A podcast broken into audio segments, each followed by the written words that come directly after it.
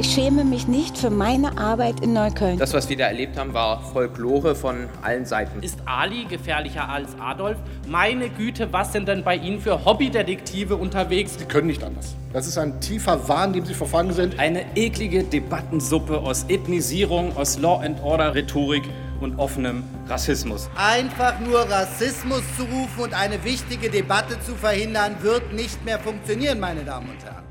Herzlich willkommen bei Spreepolitik, dem landespolitischen Podcast von RBB24. Wir schauen zurück auf Woche 2 im neuen Jahr. Es gibt viel zu besprechen. Die Nachwehen der Silvesternacht sind noch in vollem Gang, der Wahlkampf ist auch in vollem Gang und vergiftet vielleicht so manche Koalitionsoptionen. Dazu kommt bei uns noch der bange Blick zum Bundesverfassungsgericht in Karlsruhe, ob die Wiederholungswahl noch gekippt wird und die Frage, ob die Wahlvorbereitungen eigentlich im Soll sind oder nicht. Ich bin Sabine Müller und mit mir diskutieren diese Woche meine Kollegen Jan Menzel und Sebastian Schöbel. Hallo, ihr beiden. Grüß dich, hi.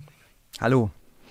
Mein Vorschlag wäre, wir machen es in dieser Woche in bester Berliner Dönerbuden-Bestellmanier. Einmal alles mit Scharf, bitte.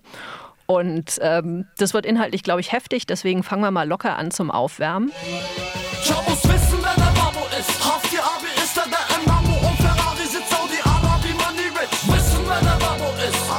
Der Wahlkampf ist ja jetzt schon fast zwei Wochen offiziell eröffnet, aber wir haben noch überhaupt nicht über die Wahlplakate gesprochen.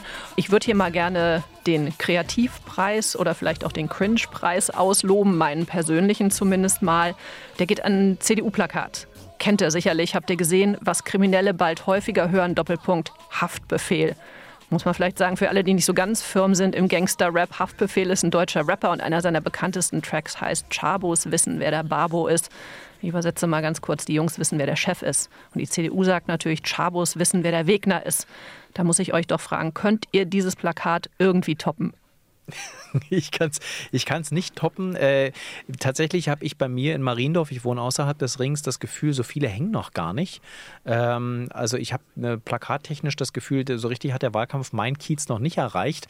Äh, aber was mir immer wieder ins Auge fällt, ist das Plakat von Volt, wo glaube ich so, äh, ich sage jetzt mal, ich kann es nicht genau rezipieren, aber da steht im Prinzip drauf, wir hatten keine Zeit, ein cooles Plakat zu machen, ist aber nicht so wichtig. Politik, die gut ist, ist wichtiger.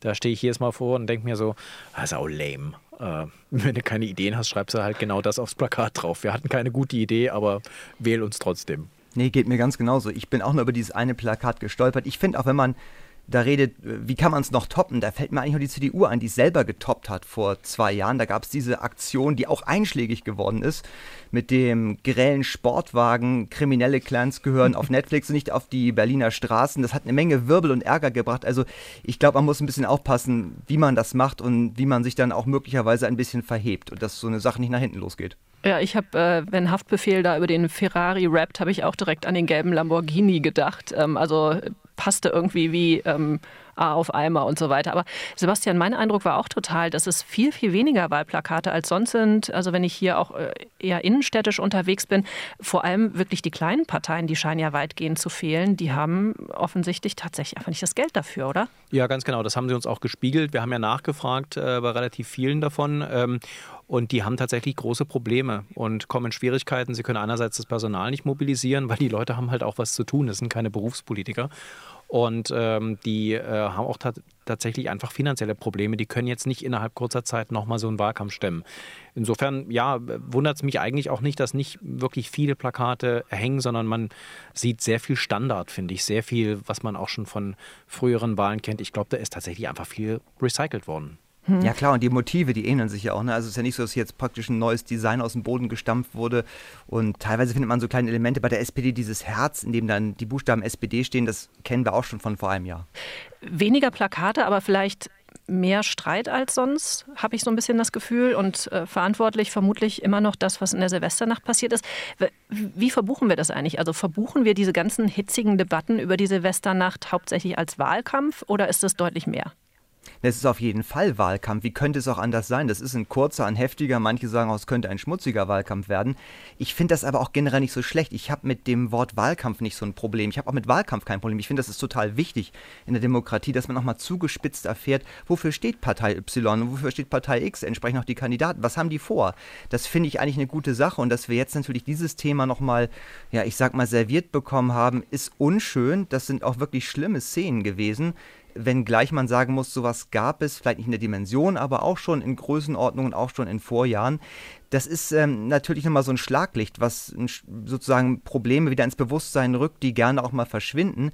Aber ich finde es nicht verkehrt, auch über solche Dinge im Wahlkampf zu reden und auch ähm, mit einer gewissen Schärfe und auch mit einem gewissen Druck und Lösungsdruck, der auch dann da ist, weil das für die Wählerin ja auch ein bisschen zeigt, wo stehen denn die Parteien. Und das ist wichtig, um sich erst einmal äh, aufzuraffen zur Wahl, ohne zu gehen und dann eben auch das Kreuz zu machen. Genau, sehe ich wie Jan. Äh, es ist ja die Zeit, in der man dann ganz intensiv über Themen redet, einfach weil man sich entscheiden muss. Da brauche ich natürlich auch irgendwie eine Entscheidungshilfe von den Parteien. Sagt mir, wo ihr steht, dann weiß ich, wo ich mein Kreuz machen kann.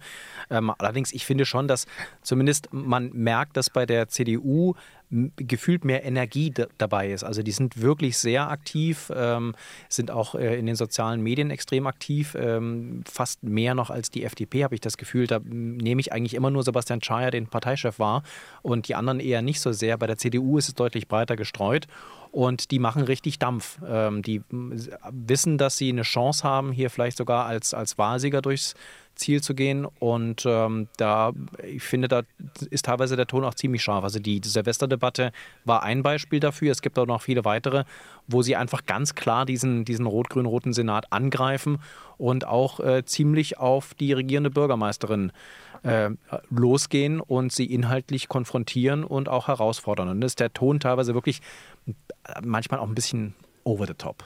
Ja, da muss ich auch dran denken. Ich habe zum Beispiel so ähm, eine Äußerung auf Twitter vom Generalsekretär der CDU, von Stefan Evers, noch so, die hat sich mir ein bisschen eingeprägt. Da sprach er von wirklich wörtlich Idioten, bezogen auf, auf die Klimakleber, wo man schon merkt, da ist auch verbal Druck dahinter. Da wird auch verbal nicht mehr so ganz genau unterschieden. Ist das nur noch eine Formulierung, die man wirklich nehmen sollte oder geht es da auch schon ein bisschen ins Beleidigende rein? Also klar, der Druck ist auch deshalb zu erklären, glaube ich, weil die CDU eine echte Chance sieht hier und auch in der Position des Angreifers natürlich ist, wohingegen die diejenigen, die regieren, eigentlich kein Interesse an einer Neuwahl haben. Die dirigieren ist ein gutes Stichwort. Ähm, die regierende Bürgermeisterin Franziska Giffey ist ja gerade auch super aktiv. Wir hatten zum Beispiel am Mittwoch ähm, den Gipfel gegen Jugendgewalt, wo sie ja ins Rote Rathaus eingeladen hatte.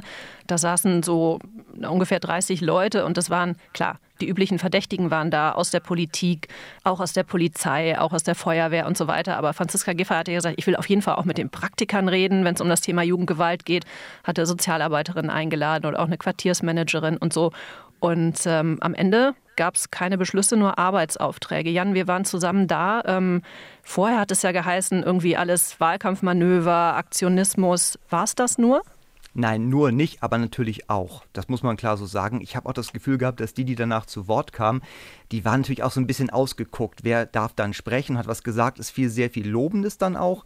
Zum Beispiel von einem, der in der Elternarbeit engagiert ist vor Ort. Kasim Erdogan heißt er. Aber auch die Ermahnung von Streetworkern, die gesagt haben, wir werden der Politik genau auf die Finger schauen, was die, was die jetzt machen wird zukünftig. Also klar, das war Wahlkampf, aber ich würde es auch mal andersrum wenden. Was wäre denn gewesen, wenn die regierende Bürgermeisterin auf diese Silvesterausstellung Ausschreitung nicht reagiert hätte, da hätte man sofort gesagt, wo ist sie denn? Was macht sie denn? Ähm, kümmert sie sich gar nicht um die Probleme? Ich glaube, sie hatte in diesem Fall gar keine andere Wahl, als etwas zu tun. Ich glaube aber wiederum auch nicht, dass ihr das unbedingt jetzt sozusagen als Bonus von den Wählerinnen und Wählern gut geschrieben wird. Andersrum wäre es gewesen, hätte sie nichts gemacht, hätte sie nicht eingeladen, hätte sie nicht Forderungen erhoben, hätte sie nicht gesagt, wir werden uns wieder treffen, Maßnahmen ergreifen, dann wäre das eher ein Malus geworden. Also sie muss, glaube ich, eher gucken, dass sie hier dem, was man von Regierenden, von einer regierenden Bürgermeisterin erwartet, dass sie dem gerecht wird. Ich fand übrigens ein Gedanke, der mir bei der Berichterstattung auch gekommen ist unter der Woche, ist, hätte es diese Silvesterausschreitungen nicht gegeben, hätte es diese äh, Angriffe auf die Einsatzkräfte ausgerechnet in der Silvesternacht nicht in dem Maße gegeben, dann hätten wir keinen Gipfel zur Jugendgewalt gehabt. Äh, dann hätten wir über dieses ganze Thema in dem Maße überhaupt nicht gesprochen. Das Problem wäre aber weiter da gewesen. Denn die Probleme haben wir, so oder so. Ob die jetzt zu Silvester alle mal kollektiv austicken äh, oder wenigstens ein paar von denen ähm, oder nicht. Das heißt, auch die, die, Diskussion darüber, ob wir wirklich äh, so Schusswaffen, diese Schreckschusswaffen, einfach so ohne irgendwelche Prüfungen an über 18-Jährige verkaufen sollten. Das hatten wir bisher in dem Maße auch noch nicht. Ähm, und trotzdem war das Problem immer schon da oder schon sehr lange da. Das sollte man sich auch immer wieder in, in, Erinnerung rufen. Es gibt einen Haufen Probleme, über die wir nicht sprechen, wenn wir gerade mal auf eine Sache fokussiert sind, weil sie uns gerade diesem Augenblick bewegt. Aber die Probleme in, in sozial schwachen Kiezen, die gibt es seit, seit vielen, vielen Jahren und es dauert immer erst, wenn es knallt, wird auch tatsächlich darüber gesprochen. Und das ist dann eigentlich zu spät. Aber ist doch wahrscheinlich auch eher so ein generelles Problem der Politik, der Politikvermittlung, der Kommunikation, dass Themen aufpoppen, dann haben sie unheimlich Konjunktur, alle stürzen sich drauf und dann verschwinden sie wieder. Und dann ist das nächste Thema, könnte man natürlich sagen, die nächste Sau wird durchs Dorf getragen. Mhm. Aber das ist doch mit Jugendgewalt auch ähnlich. Ich würde sagen, es gibt alle, alle paar Jahre in gewissen Zyklen kommt sowas wieder hoch. Wir hatten die Rütli-Schule, wir hatten andere Vorfälle, es gab den Film Knallhart und sowas. Also sowas kommt, glaube ich, immer wieder in Wellen. Aber was, glaube ich, schwierig ist, ist so eine Daueraufmerksamkeit auf so ein Thema zu halten. Ähm, das fällt Politikern schwer, das fällt aber auch der Öffentlichkeit schwer. Das stimmt ja. Wie, wie kommt Franziska Giffey eurer Ansicht nach weg in der ganzen Debatte? Weil wir reden jetzt gerade super viel über die Zustände in Neukölln. Ich meine, da hat sie ja eine Vergangenheit, war erst fünf Jahre Bildungsstadträtin, dann drei Jahre Bezirksbürgermeisterin. Also wie viel Verantwortung muss sie da auch übernehmen? Na, das wird in der Opposition natürlich auf jeden Fall das Argument benutzt und gesagt, naja, sie weiß doch, wie es vor Ort läuft. Das ist ja das, womit sie auch immer wirbt. Ich kenne mich da aus, Neukölln, das ist meine Base. Und natürlich muss man sich fragen, was hat sie für Entscheidungen damals getroffen, was in den letzten Jahren in Neukölln für Entscheidungen getroffen wurden unter SPD-Regie. Das wird sie auch nicht loswerden. Aber ich glaube, im Moment ist es doch so, dass wir ein Phänomen haben, das betrifft alle Bezirke. Es ist ja nicht nur Neukölln, steht wie immer im Fokus, aber in Mitte war es ja genauso. Deshalb glaube ich, ist es eins zu eins bei ihr abzuladen und auch sozusagen ähm, so eine Erzählung zu generieren, dass sie praktisch die ist, die es verbockt hat, wird, glaube ich, nicht funktionieren. Ich glaube, im Moment überwiegt doch eher das Bild einer Regierungschefin, die vielleicht auch ein bisschen hilflos, weil was soll man jetzt spontan machen? Die Dinge sind passiert, aber die doch versucht, ähm, daraus Konsequenzen zu ziehen, die Beteiligten an den Tisch zu bringen, was ja auch allgemein begrüßt wurde und sich zumindest nicht, das ist ja der andere Punkt, in Debatten verzettelt hat, die einem um die Ohren fliegen. Stichwort die Vornamendebatte, die die CDU angeleiert hat. Und man sieht einfach an solchen Vorfällen, wo überall das Sozial, die soziale Infrastruktur schwächelt oder zu dünn ist, äh, zu schwach ist, äh, mit den Problemen in der Gesellschaft umzugehen.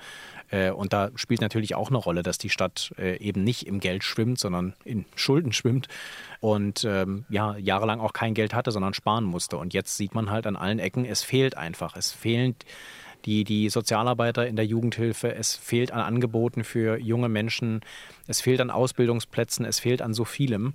Und das macht sich dann eben an solchen einzelnen Ereignissen äh, absolut bemerkbar. Aber das Problem kann keiner alleine lösen. Hm, ich hatte mit einer Sozialarbeiterin auch gesprochen rund um den Gipfel und die hat gesagt, Aktionismus ist es dann, wenn nichts folgt.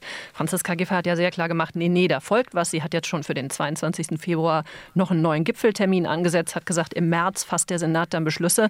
Man muss ja immer dazu sagen, dazwischen haben wir vermutlich noch eine Wahl, kommen wir gleich auch noch zu. War das jetzt äh, von Seiten Giffey's irgendwie einfach der gesunde Optimismus, äh, dass sie da Ende Februar im März noch im Amt ist oder ist das schon ein bisschen Überheblichkeit? Das ist, glaube ich, ihre Persönlichkeit, die auch zum Tragen kommt. Sie hat das auch bei, bei einer Gelegenheit gesagt, mit dem Thema, ähm, ich könnte die Wahl verlieren. Damit beschäftigt sie sich gar nicht. Der Blick geht klar nach vorne, das Ziel vor Augen. Das ist, glaube ich, auch eine Psychologie, die man als Wahlkämpfende, Wahlkämpfender auch anwenden muss, weil wenn du immer denkst, oh Gott, wenn das in die Hose geht, was wird dann aus mir? Ich glaube, dann kann man nicht die Termine machen, dann kann man nicht die Interviews geben, dann kann man nicht die Wahlkampfveranstaltung abhalten. Also das ist, glaube ich, sozusagen auch die klare Botschaft, die sie signalisieren möchte. Ich bin die Regierende, steht auf den Plakaten so drauf und ich möchte es auch bleiben. Gekommen, um zu bleiben, ist so ihr Slogan. Und das passt, glaube ich, in diese Erzählung ganz gut rein. Ich habe mich in den letzten Tagen, als das wirklich so richtig heftig zuging, ich meine, wir haben ja darüber gesprochen, dass die ähm, Angriffe wirklich heftig sind, habe ich mich gefragt, ob die Debatten jetzt teilweise so hitzig sind, dass da vielleicht auch manche Koalitionsoptionen gerade vergiftet werden, also nicht mehr möglich sind nach dem 12. Februar. Wie seht ihr das? Also ich glaube, da äh, regiert dann am Ende doch der Pragmatismus bei den meisten. Also wenn es dann darum geht, was ist möglich, wir wissen ja noch überhaupt nicht, welche Optionen es überhaupt gibt nach der Wahl. Es kann ja sein, dass wir jetzt über Koalitionsoptionen reden, zum Beispiel eine Ampel oder Deutschlandkoalition oder was auch immer, und dann geht das zahlenmäßig gar nicht auf, äh, wenn wir die Ergebnisse haben. Insofern, äh, ich glaube, wenn es dann darum geht, eine Koalition zu schmieden und regieren zu können, äh, da werden die allermeisten Politiker äh, mit wenigen Ausnahmen einfach sagen, das, was geht und mich an der Macht hält oder mich in die Macht bringt, äh, das, das setze ich dann auch um. Und ich würde jetzt auch Franziska Giffey so einschätzen, dass sie ganz klar danach geht, mit wem kann ich zusammenarbeiten, wo geht es zahlenmäßig auf, wo kann ich vor allem halbwegs ruhig regieren, äh, ohne jedes Mal äh, bei jeder einzelnen Entscheidung erneut um eine Mehrheit kämpfen zu müssen. Ähm, und deswegen würde ich da, ich glaube, die vergessen auch ganz schnell wieder, wie sehr sie sich teilweise behagt haben. Und das merkt man ja auch während einer normalen Legislaturperiode. Streit ist ja Alltag in der Politik. Der gehört dann auch zu einem gewissen Maße dazu. Und selbst tiefe persönliche Verletzungen, glaube ich, die halten sich da nur bei einzelnen Personen. Also wenn Bettina Jarasch dann jetzt irgendwie sagt, äh, man kann entweder was Progressives haben nach der Wahl oder was mit der CDU, was ja so als Quasi-Absage an Kai Wegner verstanden war, dann meint sie das nicht ernst? Würde ich jetzt erstmal sagen, dass das, ich würde es nicht zu ernst nehmen. Also ich würde die da nicht festnageln und sagen, guck mal, ihr habt doch versprochen sozusagen, dass ihr mit denen nicht koaliert. Ich glaube, so weit wird es nicht kommen. Das Einzige, was halt tatsächlich feststeht für alle, glaube ich, ist, dass mit der AfD keine Koalition eingegangen wird. Und dann gibt es natürlich, es ist nicht sehr gut vorstellbar, dass die CDU mit der Linkspartei zusammen irgendwie in einer oh. Regierung sitzt. Das ist, kann man, glaube ich, auch ausschließen. Ähm, relativ viele andere Optionen sind aber, glaube ich, äh, weiterhin offen. Ich meine, wir sehen es ja auch in anderen Bundesländern kann. Die Grünen können auch mit einer FDP zusammen in der Regierung sitzen. Äh, sehen wir ja auf Bundesebene auch. Ob das immer so harmonisch ist und ob das dann besser klappt als das, was wir jetzt haben, wage ich mal in Frage zu stellen. Aber die FDP hat ja schon gesagt, mit den Grünen will sie eigentlich nicht. Ja klar, das ist die klare Ansage, die es da gibt von der FDP, weil man auch an das eigene Wählerreservoir denken muss und sich auch vergegenwärtigt, wie die Parteiprogramme gestrickt sind. Es würde in Berlin dramatisch schwierig werden. Das war auch bei den Koalitionsverhandlungen von vor einem Jahr schon so, dass man da gemerkt hat, da ist eigentlich ähm, das größte Problem auf dem Weg hin zu einer Deutschland- oder einer Ampelkoalition. Und deshalb denke ich, was jetzt gesagt wird, das sind Wünsche und die sind auch relativ ehrlich vorgetragen. Die FDP will nicht mit den Grünen, die Grünen wollen nicht mit der CDU. Aber wenn es dann am Ende des Tages so käme, dass ein Ergebnis so das hergibt, dann würde auch das sozusagen verhandelt werden müssen. Man muss ja eine Regierung stellen können, aber ich glaube, die Wähler kriegen schon eine gute Orientierung jetzt, was die Partei Parteien möchten und was nicht. Also klar ist, glaube ich, allen, dass eigentlich die jetzige Koalition gerne am liebsten miteinander weitermachen möchte ähm, auch wenn es knallt jeden Tag inzwischen fast. Ähm, ich wollte gerade sagen, also Franziska Giffey denkt wahrscheinlich, wenn es äh, so Debatten gibt wie Bodycams oder so, auch mal sehnsüchtig daran, dass es vielleicht auch mit anderen ginge. Äh, ja, genau, aber ich erinnere mich noch an die Diskussion, die wir hatten vor der letzten Wahl, so 2021, da sah es eigentlich auch so aus, ähm, als könnten die sich quasi nicht mehr riechen. Also in dem Moment, wo äh, Grüne, Linke und SPD zusammen in einem Raum sind, kannst du quasi die, läuft der Countdown, bis die ersten Fäuste fliegen äh, und am Ende haben sie dann doch wieder miteinander weitergemacht. Also ich, ich glaube, am Ende sind sind die auch in der, in der Lage, sich zusammenzureißen und gehen dann auch sehr danach, was geht und was nicht geht. Ja, da muss man, glaube ich, gucken, da gibt es einen ganz zentralen Punkt. Also jenseits der Programme und der Animosität und der Sympathien. Am Ende brauchst du als Regierender, als Regierende eine Mehrheit im Parlament. Und zwar eine stabile Mehrheit. Und in ja. jeder Fraktion gibt es ein paar Leute, die ihr eigenes Süppchen kochen, die auch mal gerne querschießen. Die muss man dann immer ein bisschen abschreiben, das muss man einkalkulieren. Und das wird am Ende alle leiten. Man muss eine Mehrheit haben, die einen auch wählt, die einem auch dann sichert, dass man einen Haushalt beschließen kann. Und das ist das A und O. Und da kann man sich auf der anderen Ebene noch viele Dinge wünschen und könnte das das und jenes und welches. Und da ist auch eine Bodycam am Ende nicht so entscheidend wie eben diese Mehrheit. Das ist die Basis für alles. Mhm. Wir reden jetzt viel drüber, was los sein wird, äh, möglicherweise nach dem 12. Februar. Aber lass uns noch mal kurz drüber reden, äh, was jetzt im Moment los ist. Es ist jetzt Freitag, 12.21 Uhr. Wir sitzen doch so ein bisschen auf heißen Kohlen und schuld daran ist das Bundesverfassungsgericht in Karlsruhe, weil die Richterinnen und Richter vom Zweiten Senat, die schulden Berlin ja noch eine Ansage, nämlich ob sie die Beschwerden, die es gegen die Wiederholungswahl am 12. Februar gibt, ob sie die zur Entscheidung annehmen. Und da ist diese Woche auch eine ziemlich wichtige Frist abgelaufen. Sebastian, du hast viel rumgelesen, worum geht es genau? Na, es geht um die Frage, ähm, dass die Stellungnahmen abgegeben werden konnten in Karlsruhe, und zwar von den Parlamentariern hier in Berlin, auch von der Bezirksebene, von den Bezirkswahlleitern zum Beispiel. Die konnten sich quasi zu diesem ganzen Sachverhalt äh, bei Karlsruhe melden oder in Karlsruhe melden mit einer Stellungnahme. Einige haben das auch abgegeben, mehrere Seiten teilweise stark, wo sie nochmal ihre Argumentation darlegen. Warum sollte diese Wahl nochmal voll wiederholt werden oder eben nicht. Ähm, und außerdem hatten wir dann auch noch von einem äh, Verfassungsrechter, Herrn Battis, äh, der von der CDU beauftragt wurde, auch noch ein Gutachten bekommen, wo auch nochmal dargelegt wird, warum sollte diese Wahl jetzt ganz wiederholt werden. Das ist ja das, was die CDU sich wünscht. Und wir haben eben auch gegenteilige Aussagen. Und das alles wird jetzt in Karlsruhe gesammelt. Das konnte bis zum 10. in dieser Woche ähm, abgegeben werden, zum 10. Januar. Und jetzt warten wir quasi stündlich drauf, dass aus Karlsruhe die E-Mail kommt. Wir haben haben eine Entscheidung getroffen. Ähm, so sieht die aus. Äh, das kann heute noch passieren. Das wahrscheinlich eher nicht mehr dann am Freitagnachmittag. Ähm, irgendwann nächste Woche werden wir wahrscheinlich schlauer sein. Hoffentlich nächste Woche, dass es wenigstens nicht ganz so nah an die Wahl ranrückt. Ich meine, du hast ihn eben schon erwähnt, den Verfassungsrechtler Ulrich Battes, der hat ja ähm, für die CDU da ein Gutachten erstellt und dann eine Stellungnahme eingereicht, ähm, hat das auch vorgestellt diese Woche und da hat er gemeint, mit an Sicherheit grenzender Wahrscheinlichkeit werden die Beschwerden abgewiesen. Seht ihr das auch so? Also der hörte sich ja so sehr sicher an. Klar, das war erstmal ein Auftragsgutachten, muss man, glaube ich, klar vorwegschicken, ohne Herrn Battes Unrecht zu tun. Aber selbst diejenigen, die als Verfassungsrechtler große Bedenken haben, bei diesem Urteil, was hier in Berlin gefällt wurde von den Berliner Verfassungsrichtern, selbst die sagen, bei aller Fragwürdigkeit, es wäre schon eine sehr, sehr, sehr, sehr große Überraschung, wenn Karlsruhe das kassieren oder wirklich so korrigieren würde, dass wir keine Wahl haben. Es gibt nämlich sowas wie einen Grundsatz. Das ist ähm, vor einigen Jahren von Karlsruhe, dem Bundesverfassungsgericht, auch mal so festgelegt worden, dass man sich eigentlich solche Länderangelegenheiten nicht auf den Schreibtisch holen will. Also sollen die Länder mal schön selber regeln. Karlsruhe hat genug andere Dinge zu erledigen. Und wenn man damit brechen würde, dann wäre das schon wirklich wieder ein Urteil, was auch eine Zäsur darstellen würde. Also da bin ich auch eher skeptisch. Ich habe auch mit vielen gesprochen, die auch schon in Karlsruhe gearbeitet haben, die auch eher gesagt haben, das würde eigentlich so ein bisschen der Logik widersprechen. Andererseits, wir wurden auch in Berlin dermaßen von diesem Urteil, dieser kompletten Wiederholung überrascht. Also diese alte Spruch vor Gerichten auf hoher See, leider stimmt er dann doch wieder. Also das ist schon eine spannende Geschichte und es kommt noch ein bisschen mehr Drive rein, weil natürlich Karlsruhe auch die Anfechtung der Bundestagswahl vorliegen hat. Also die Entscheidung, in welchem Umfang in Berlin noch die Bundestagswahl wiederholt wird. Und natürlich muss man das auch ein bisschen parallel sehen. Man kann ja nicht auf der einen Seite sagen, also das wird nun komplett wiederholt, weil alles so furchtbar war. Und im Bund sagt man, naja, das machen wir nur ein bisschen, weil war nicht so schlimm. Also auch da muss man sich, glaube ich, als Gericht irgendwie schon konsistent aufstellen. Über die, die, die Argumentation von beiden Seiten, also wenn man sich dann diese ganzen Stellungnahmen, wir haben mehrere vorliegen, einige dürfen wir zitieren, andere sollen wir nicht zitieren, weil die dann sagen, wir wollen die Richter jetzt auch nicht unbedingt beeinflussen mit einer öffentlichen Debatte. Das ist auch ganz spannend übrigens äh, mal zu sehen, wer da möchte, dass jetzt im Augenblick genau über diese Frage gestritten wird. Also einigen ist das gar nicht so recht, andere wollen genau das und das hat immer einen politischen Hintergrund. Die einen, also CDU zum Beispiel, will eine komplette Wahlwiederholung ähm, einfach weil sie jetzt ihre Chancen sehen, auch politisch diese Wahl mal zu gewinnen.